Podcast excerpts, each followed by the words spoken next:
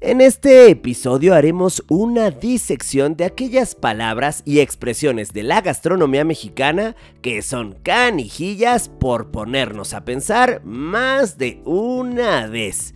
Porque además de la comida, la forma de hablar es otra manera para expresar nuestra identidad, gustos y pasiones. Hoy charlaremos con dos enormes e ingeniosos maestros de la lengua y la comida mexicana, que nos ayudarán a obtener una estrellita de diversión y sabor en eso de la lengua con picor. La sabrosona. El podcast de Mariano Sandoval, de la cocina a tu bocina.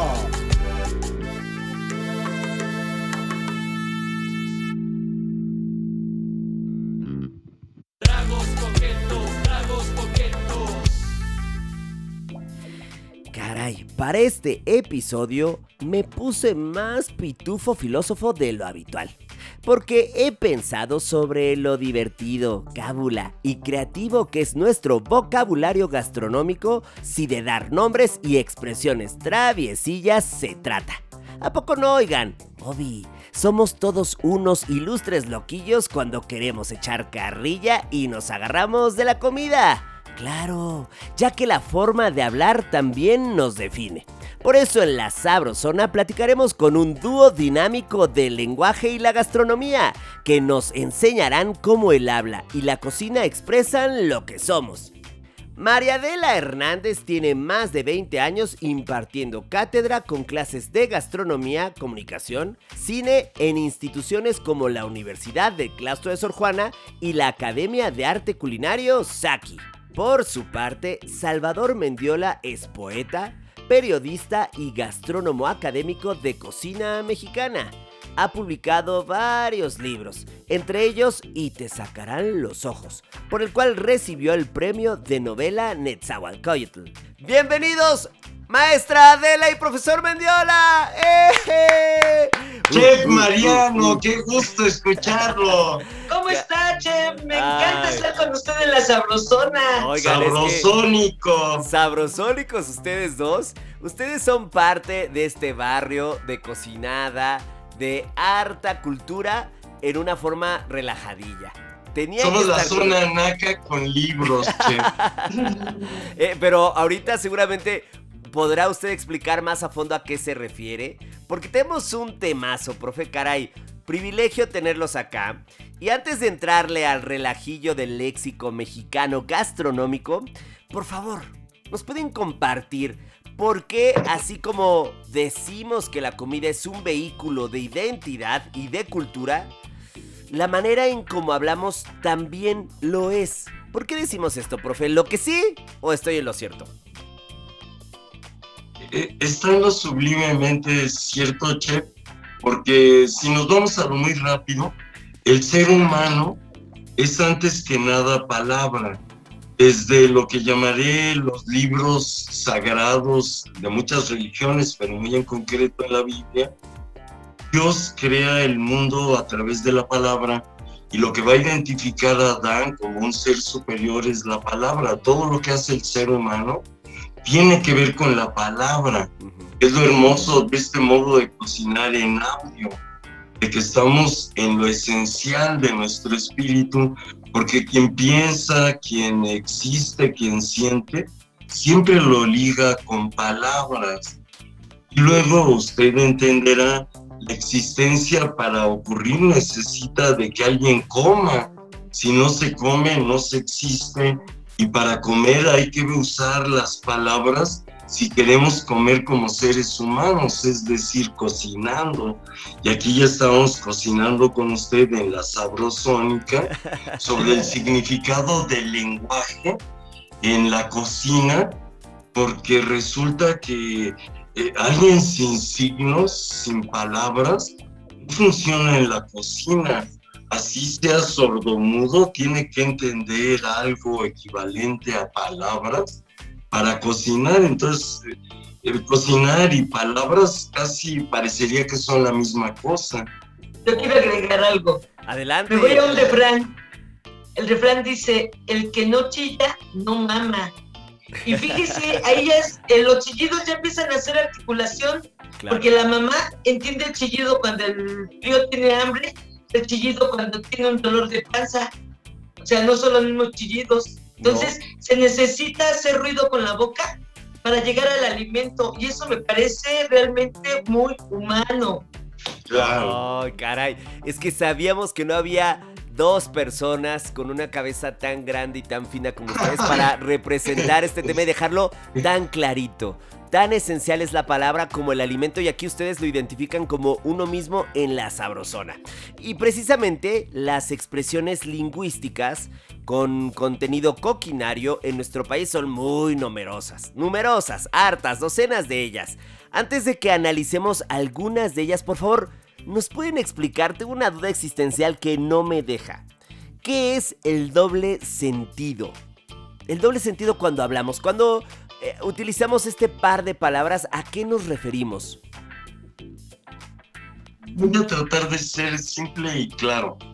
Todos venimos a la existencia de lo que llamaríamos la reproducción sexual de la humanidad si algo nos eh, construye, nos envuelve, nos determina, es que las relaciones que establecen los seres humanos eh, como sexo nos hacen existir.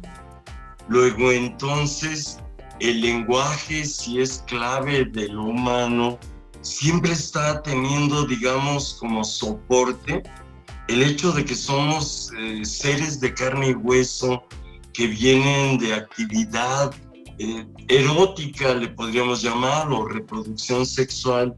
Y entonces en todos los niveles del uso del lenguaje puede brotar el doble sentido. El primer sentido, lo que nos necesitamos decir, pásame la sal. Pero el segundo sentido inmediato al que nos lleva es a cuestiones corpóreas de lo que sería nuestra existencia fundamental. Entonces, lo primero que se explicaría es el doble sentido del lenguaje, es que no podemos vivir sin un inconsciente erótico, dice Freud, que para unas personas puede ser morboso y escandaloso y lo tratan de silenciar, otras son desinhibidas y lo sueltan, digamos, de manera hasta grosera, pero hay quienes lo saben usar con cierta cultura, con cierta cualidad elegante. Y ahí es donde creo que vamos, es el terreno donde en México a estos usos del doble sentido se les llama el albur. Nosotros les damos doble sentido a las palabras albureando.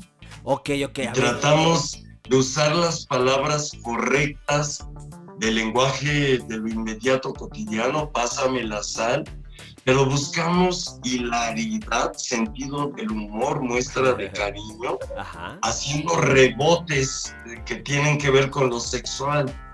En apariencia, para alguien despistado, pueden ser brutalmente agresivos, acosadores, pero nosotras, las personas de México que sabemos movernos un poco ya con elegancia en ese espacio, sabemos que es algo así como el ¿qué hubo? ¿Qué onda? Saludos. Y ahí es donde nos aprovechamos del doble sentido. En la jefa de la conversábamos que ese doble sentido, eh, en, por ejemplo, en un salón de clases se trata de dar educación, pero por ejemplo en una cocina es un modo tanto de relajarse para poder trabajar amablemente y no es grosería, y es otro modo también donde, por ejemplo, las mujeres se pueden proteger de las agresiones de los machos. Si saben responder a un albur, no las tratan eh, tan machistamente. Y lo mismo valdría para los otros, digamos, opciones de género los homosexuales o las eh, lesbianas, si saben alburear en una cocina, están ganando lo que ahora llaman empoderamiento. Todo eso ocurre con el doble sentido de las palabras. ¿Cómo oye usted? Oiga, profe, A ver, pero cuénteme, y maestra Adela, ¿el doble sentido será lo mismo, será un sinónimo del albur? ¿O el doble sentido es un género y una de las especies será el albur? ¿Cómo podemos entenderlo conceptualmente? Allá entró al punto claro. Eh, el albur es una cualidad mexicana y el doble sentido es una cualidad de todo lenguaje. Ah. Toda forma de lenguaje existe doble sentido. Toda palabra puede entenderse con dos sentidos. Si yo digo piedra, alguien puede imaginar un objeto material, pero también puede pensar que es alguien tonto. Ahí hay un doble sentido.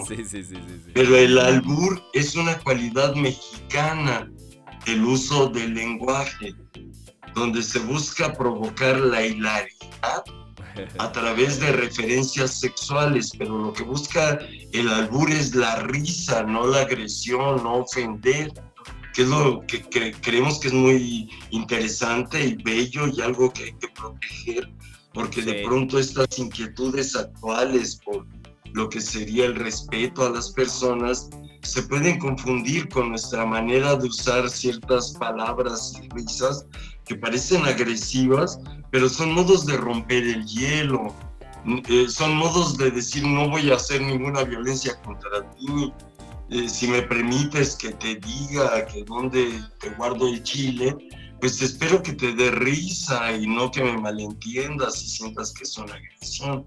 Entonces, el alburche es un género mexicano y el doble sentido es una cualidad de todas las palabras. Me quedó... Y ahí yo quiero añadir algo. Adelante. Lo que me parece muy interesante de lo, esto que llamamos albur, ¿verdad? Respecto al doble sentido, es que mire, puede haber un doble sentido muy serio, poético, filosófico, donde realmente uno puede entender dos cosas diversas. Pero el albur o cuatro, porque le llamamos doble sentido, pero ahí se empiezan a, multiplicar los sentidos. Claro. Pero el albur, lo que a mí me gusta mucho del albur es que lleva ese espacio de lo lúdico. El albur es lúdico. Cuando alguien te está albureando, te está queriendo hacer reír, no queriendo hacer enojar. Y hasta las personas que de pronto se enfadan porque no entendieron el albur, cuando lo entienden, caen en la risa. Y eso me parece muy bueno porque eh, no siempre el doble sentido deviene en risa. Puede devenir en cosas muy importantes de pensar, eh, ¿no? Este, pero el doble sentido a mí lo que me gusta es que deviene en este espacio que es lo lúdico. Y es algo que yo considero que es súper importante, importantísimo. Y luego, otra cosa también, fíjese, parecería que el albur es así como algo muy de pronto agresivo o grosero porque va hacia lo sexual. Pero yo lo veo el albur como esos juegos de niños realmente que pues tienen la capacidad de jugar con su sexo y no ven su sexo malo. Es la experiencia de decirle no te toques ahí, eso es malo, cochino, feo, no te lo agarres que lo hace que pase a otro nivel el sexo. Pero diré que de arranque este, humano, el sexo no tiene nada de malo. Ni es sucio, ni cochino, ni marrano. Y hablar de sexo, pues mucho menos. Y llevarlo a la parte de lo lúdico, pues ya, ahí uno se muere de risa. Ahora, justamente aterrizando al tema del lenguaje en la gastronomía mexicana y el sentido de las frases, ¿a qué creen ustedes que se deba esta unión, esta mezcla que tenemos los mexicanos de hablar con expresiones eh, gastronómicas como de lengua me como un taco para querer decir que alguien es adulador? O también dar a tole con el dedo para aquellos que nos quieren engañar, ¿no? O ver la cara, como dirían en mi barrio allá de la independencia que ustedes conocen también. Eh, eh, esto, ¿cómo, esto es, eh, ¿Cómo lo entendemos? Creo que la calidad mexicana viene de lo que podríamos llamar la picaresca. Picaresca, ¿se da cuenta? Picardía. Hay una cualidad de la cultura española que es pícara y que no se da en otras culturas o se da de otras maneras. En nosotros es lo pícaro. Y lo pícaro, chef, que es lo que nos hemos puesto a estudiar últimamente, tiene que ver en un primer momento eh, con picar carne en una tabla o en un objeto. ser un pícaro es ser un pinche de cocina. Y entonces nos hemos dado cuenta que en la tradición de la cocina española, desde Martínez Montiño y más antiguo, Roberto de Nola, es usual que en las cocinas que se debía guardar un silencio hasta cierto punto militar, a los pinches se les permitía estar operando como si fueran bufones, haciendo picardías, para que la gente no se eh, digamos, distrajera de que estaban trabajando en equipo, se concentrara en su soledad o también para evitar conflictos y facilitar hasta ritmos, es hacer picardía. Y de ahí empezamos a usar los términos de la cocina con este sentido del humor eh, que lleva enunciados como leche de sacazonapan, batida de plátano con huevos, que sacarinoso que si lo oye alguien en el bully de Ferran Adrià, pues empieza a buscar en la cocina lo que necesita. En una cocina mexicana eso va a causar carcajadas.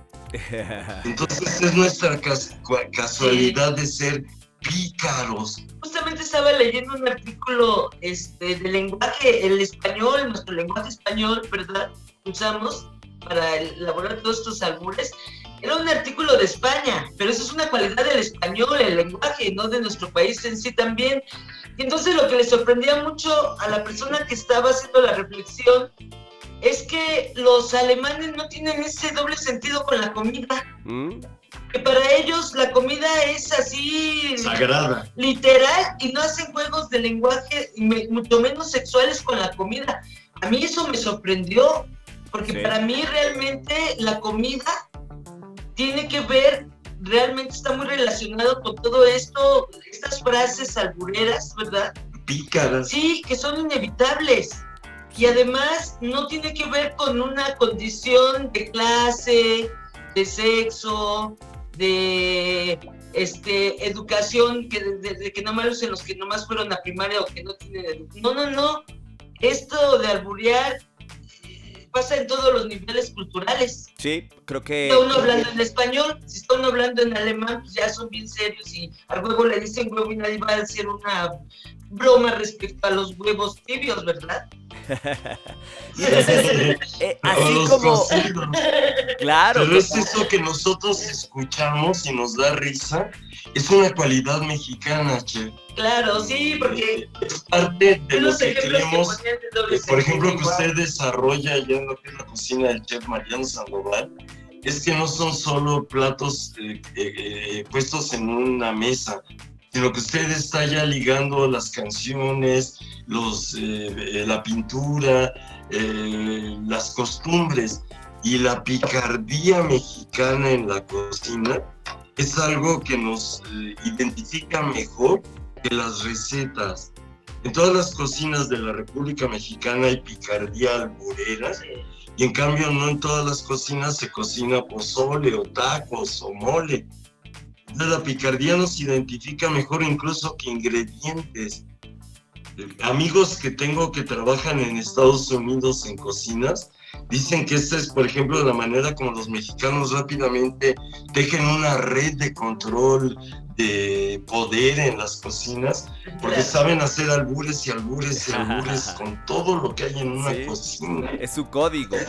son eh, Igual que los obligan a callar, hay quienes dicen, no, estos tejen redes de, de amabilidad, se trabaja mejor de fraternidad. Entonces, así como la comida transmite emociones, también las emociones se transmiten con las expresiones lingüísticas culinarias. A ver, eh, lo, cuento de otra forma. ¿Usted no puede despegar, chef? ¿Usted que lo hace también no puede despegar? Eh, eh, lo que está viendo que se fríe, no se vuelve unas palabras para usted, y un paso de baile, y una mirada. E, eso es lo hermoso, yo creo, de, lo que permite el estudio ya de la gastronomía, es ver que el ser humano no se divide en su lado sociológico, su lado, lado filosófico, sino que todo lo traemos junto normalmente y que el gran hilo que une todo es la comida. No hay seres humanos que no coman y eso nos unifica mucho. Y ver cómo llamamos a las comidas, cómo nos comportamos al cocinar, al comer, eh, las gestuales, eh, permite entender las diferencias culturales. Creo que otra vez estar estudiando a la cocina mexicana desde lo que sería el albur es ver una diferencia eh, propia, específica. He visto que en otras cocinas latinoamericanas hay equivalentes, pero no son tan universales, que cualquier persona sabe que si se dice, eh, les traemos para que los prueben sus eh, frijoles de apizaco, va a sacar risa y no alguien va a buscar quién trajo unos frijoles o demás. Y eso identifica nuestro modo de ser mexicano en la cocina, dependiendo de los alimentos y sin que tenga que ver con lo que se va a comer en concreto. Es un espíritu el existir en la cocina. Claro. Y creo que tiene que ver ese espíritu con que a nosotros nos gusta la comida picante. Ah, podría ser. a, partir de, a partir de ese elemento, ya sacamos un montón de chistes respecto a la comida. Nada más por ese ingrediente mágico, misterioso, ¿verdad? Que además a todo el mundo le encanta. Eh, están haciendo referencia a las características organolépticas del chile. Eh, no solo organolépticas, sino también incluso em, de manera mucho más amplia, ¿no? Pero se refiere exactamente fisiológica. Eh, específicamente Por ejemplo, los chiles silvestres se levantan como un sexo masculino erecto. Sí. Y en cambio los chiles domesticados cuelgan. No se levanta la punta hacia el cielo. Y eso lo identificaron los antiguos que los eh, cocinaron y les dieron valores sexuales y eróticos. El chile piquín le damos una gran importancia porque generalmente crece con la puntita para arriba. Ya si crece con la puntita para abajo se va a volver salsa tabasco. Decimos, ah, eso no pica. O pica suavecito. Y de ahí a muchas actitudes, tanto organolépticas, fisiológicas, colóricas, eh, cromáticas, eh, que les van dando estas cualidades que nosotros supimos verbalizar, como venimos diciendo con sentido del humor. Ahí yo veo, ya que soy, como le decía, soy un naco con libros, desde mi mucho leer libros, el albur es una palabra que viene del árabe. No hay albures en lenguas que no hayan tenido contacto con el árabe. Y la que mejor lo tuvo es el español. El albur en árabe es un pececito que tiene la forma de un chile. Mm. Y es un pececito que anda en los ríos y salta. Los que lo saben pescar, lo pescan vivo, che.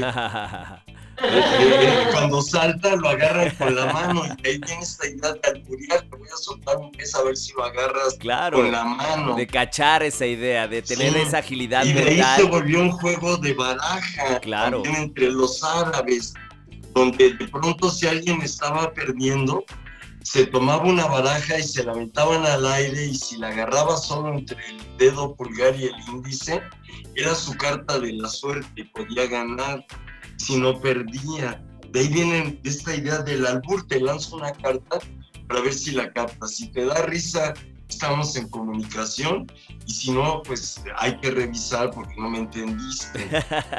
Oigan, y hablando del sentido del humor, ¿cuáles son algunas de las expresiones gastronómicas más ingeniosas que tenemos los mexicanos? ¿Se las digo en directo? Sí, eh, haga la recreación. De la... en su jugo.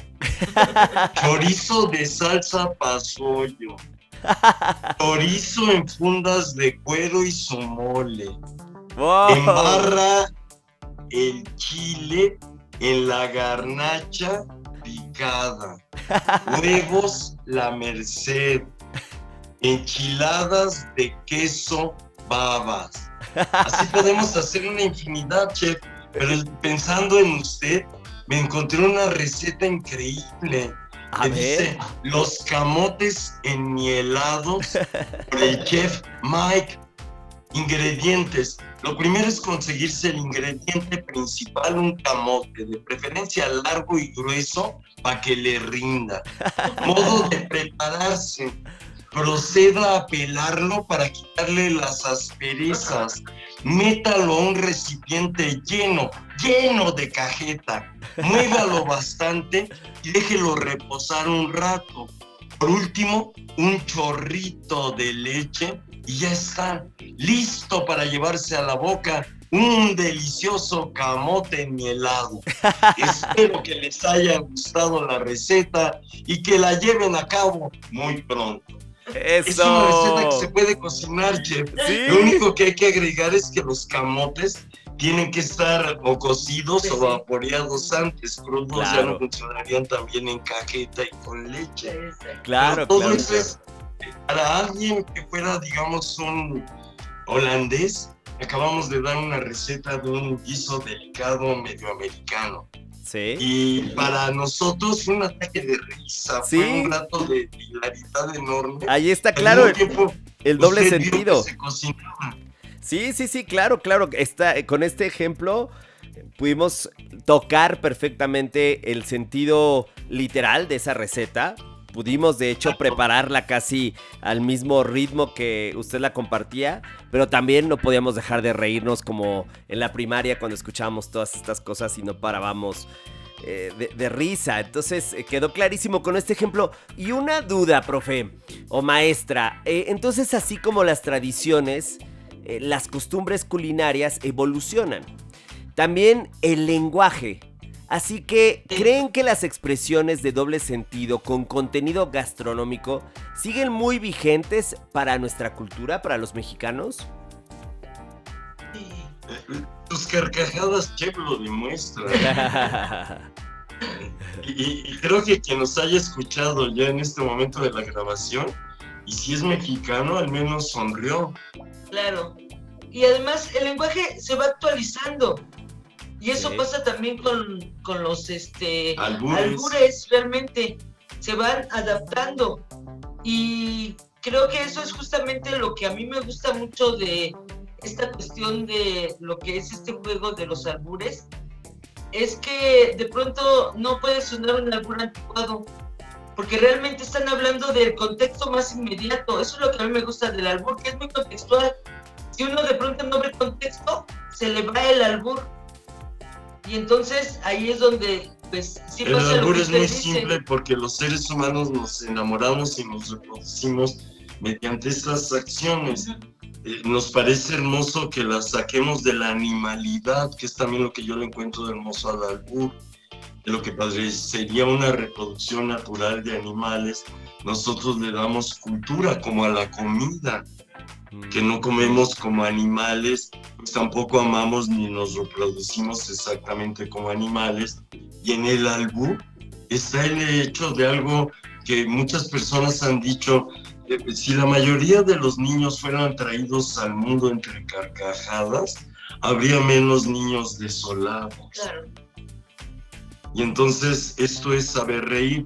Y ahí es donde yo siento que en estos cambios de la cultura, pues eh, la sabrosona que usted eh, está creando Es permite que entren cosas que antes parecía difícil decir o pensar y que se vea que ya estaban en nuestra vida, al mismo tiempo que cosas que eran pensadas como problema, usted permite que las podamos presentar como posibles formas de solución.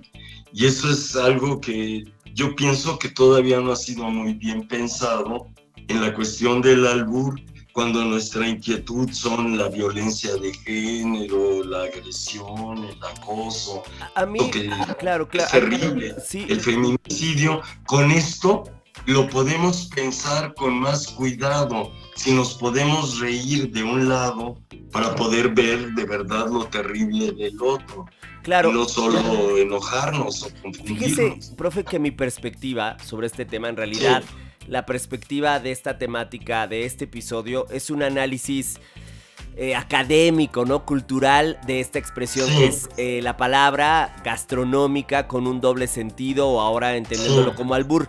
Pero no me gustaría detenerme en el tema de una valoración porque si es real, o sea, sí, sí es real, y además en, en la Sabrosona también hemos tratado ya temas de género, que eso depende de un contexto. Entonces, sin duda, un albur... Yo digo que lo importante de este momento es que usted mostró esta característica propia de la cocina mexicana. Exactamente, eso es lo único que, nos interesa en este capítulo. El sentido del humor. Es lo único que nos interesa porque en realidad, profe y maestra y Sabrolivers, ustedes estarán de acuerdo conmigo o no, eh, se prestará a, un, a una interesante discusión. Es que cualquiera es libre de levantar la mano y decir yo no entro al albur, no, yo no entro al doble sentido porque me parece agresivo. y con que, a, una persona le parezca agresiva, es suficiente para acabar con ese discurso. O sea, eso creo que también es muy, muy valioso. Deben de ser territorializados. Exactamente. Y aquí estamos hablando en el nivel más agradable y popular de la cocina. Como una expresión Ahora, pero fíjese, Algo que me gusta mucho del albur es eso que dice que, eh, pues si yo no quiero entrar, no le entro. Realmente uno puede prestar oídos sordos a esas frases e ignorarlas. sí porque también es una forma, pues como de pronto que un varón te esté diciendo cosas que tú no quieres escuchar y tú te das como que no entendiste. Dices, no, pues yo nomás te entiendo lo literal y ya no pasa uno al siguiente nivel. Claro, sí, pero también eso me gusta mucho del albur también, como que si es operativo, entrarle al relajo. Exacto, pero también creo, querida maestra y profe, Sandra Olivers, que actualmente si el discurso ha cambiado y yo no me atrevería a utilizar una frase de doble sentido frente a determinado grupo o persona. Creo que ya eso es la actualización. Para mí esa es la actualización de esta figura. Entender que sí hay personas y circunstancias que no dan paso a este tipo de juego.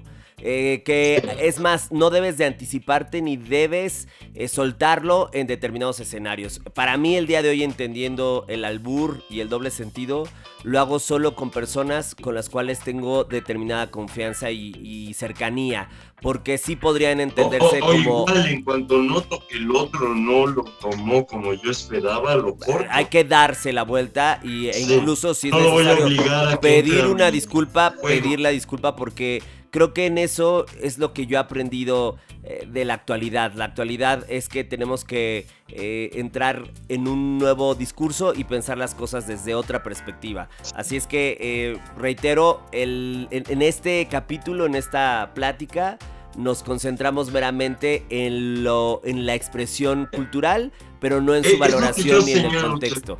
Yo, yo digo que hoy estuvimos conversando buscando la risa, buscando el lado ligero, el lado hermoso de esta cuestión, porque para otro asunto pues me pongo mi sombrero negro y ya nos corbata y vamos filológicamente.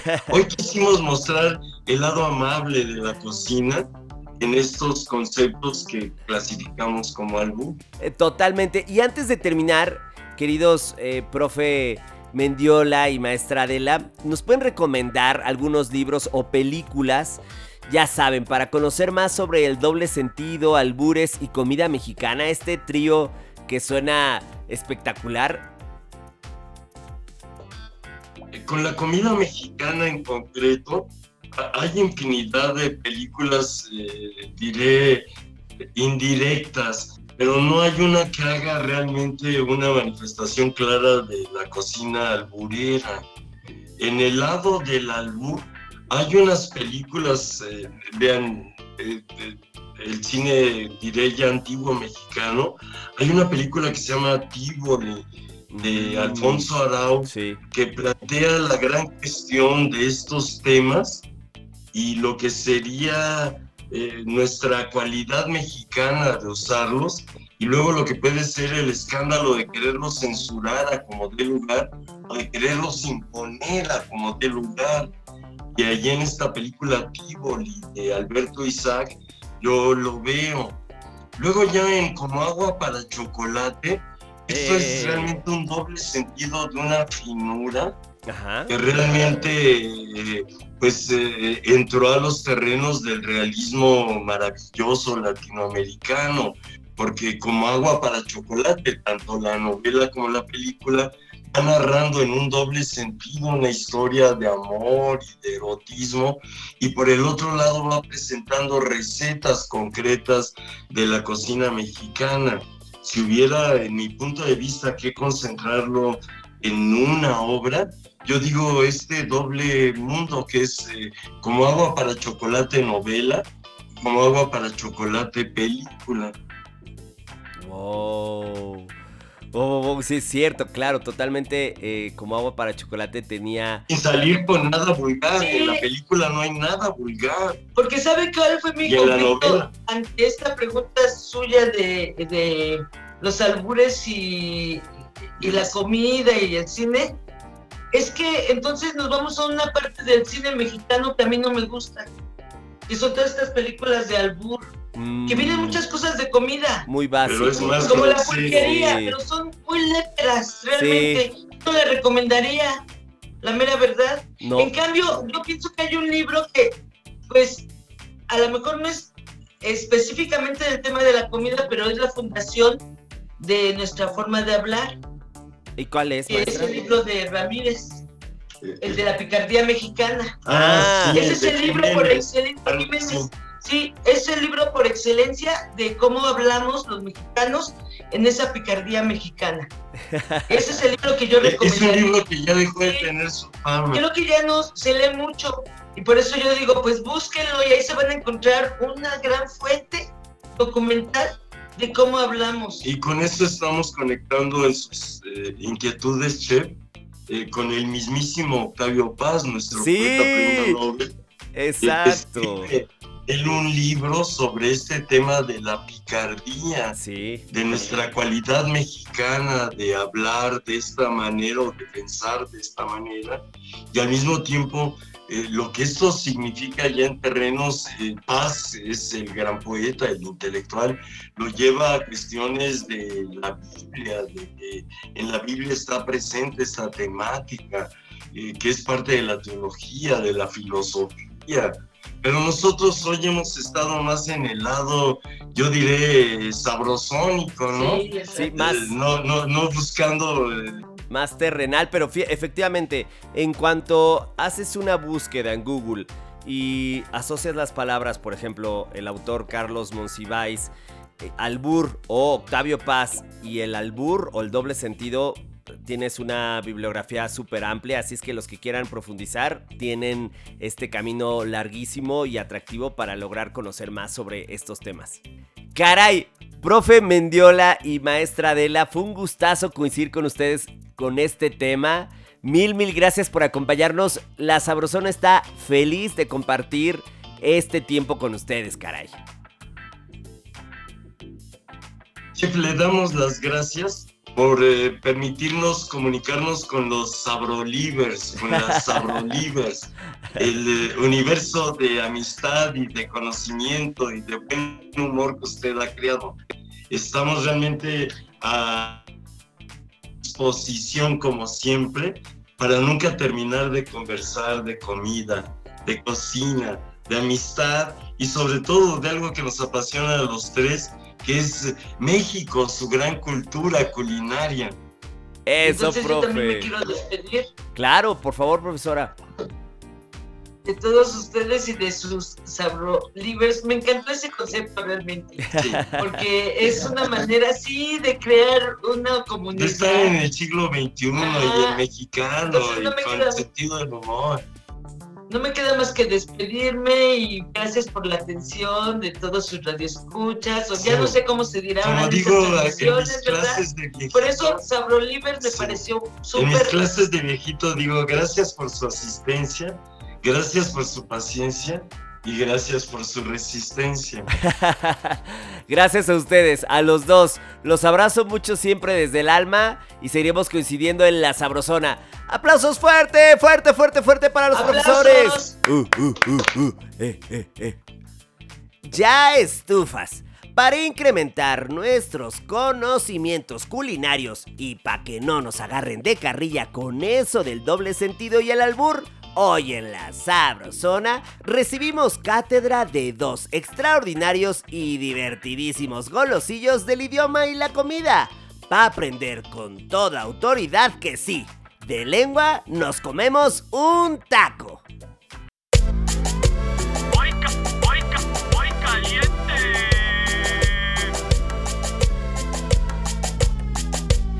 Sabrosona presenta cuaresmeños de papa con chorizo en un sartén caliente saliente del Infierno. No es el profesor Girafales, es el maestro Longaniza. una taza, sin tripa y troceada. Darle calorcito hasta que se ponga de buen humor y suelte sus grasas. Entonces sí, la doña de la cocina mexicana, Cebolla. un cuarto de pieza finamente picadita. Y también, papa, Papa, hermana, ya eres mexicana. Papa, hermana, ya eres mexicana. Sí, una taza de papas en cubos ya cocidas. Unos minutitos más y por último tonificamos sazón. Directo con los protagonistas porque somos mexicanos. Chiles. Cuaresmeños o jalapeños, 8 piezas asados y limpios. Rellenamos con la preparación anterior y sujetamos con subsidio invisible de la abuela. Palillos. La aventura más divertida comienza. Así es, pasar por clásica, Harina. pegamento del Cyberzone Huevo. y por último arenas movedizas Pan molido. y de ahí directito a freír en aceite rugiendo de caliente. Retirar y escurrir en papel absorbente. Háblale a mamá todos los días. Y esto fue La Sabrosona. de la cocina a tu bocina.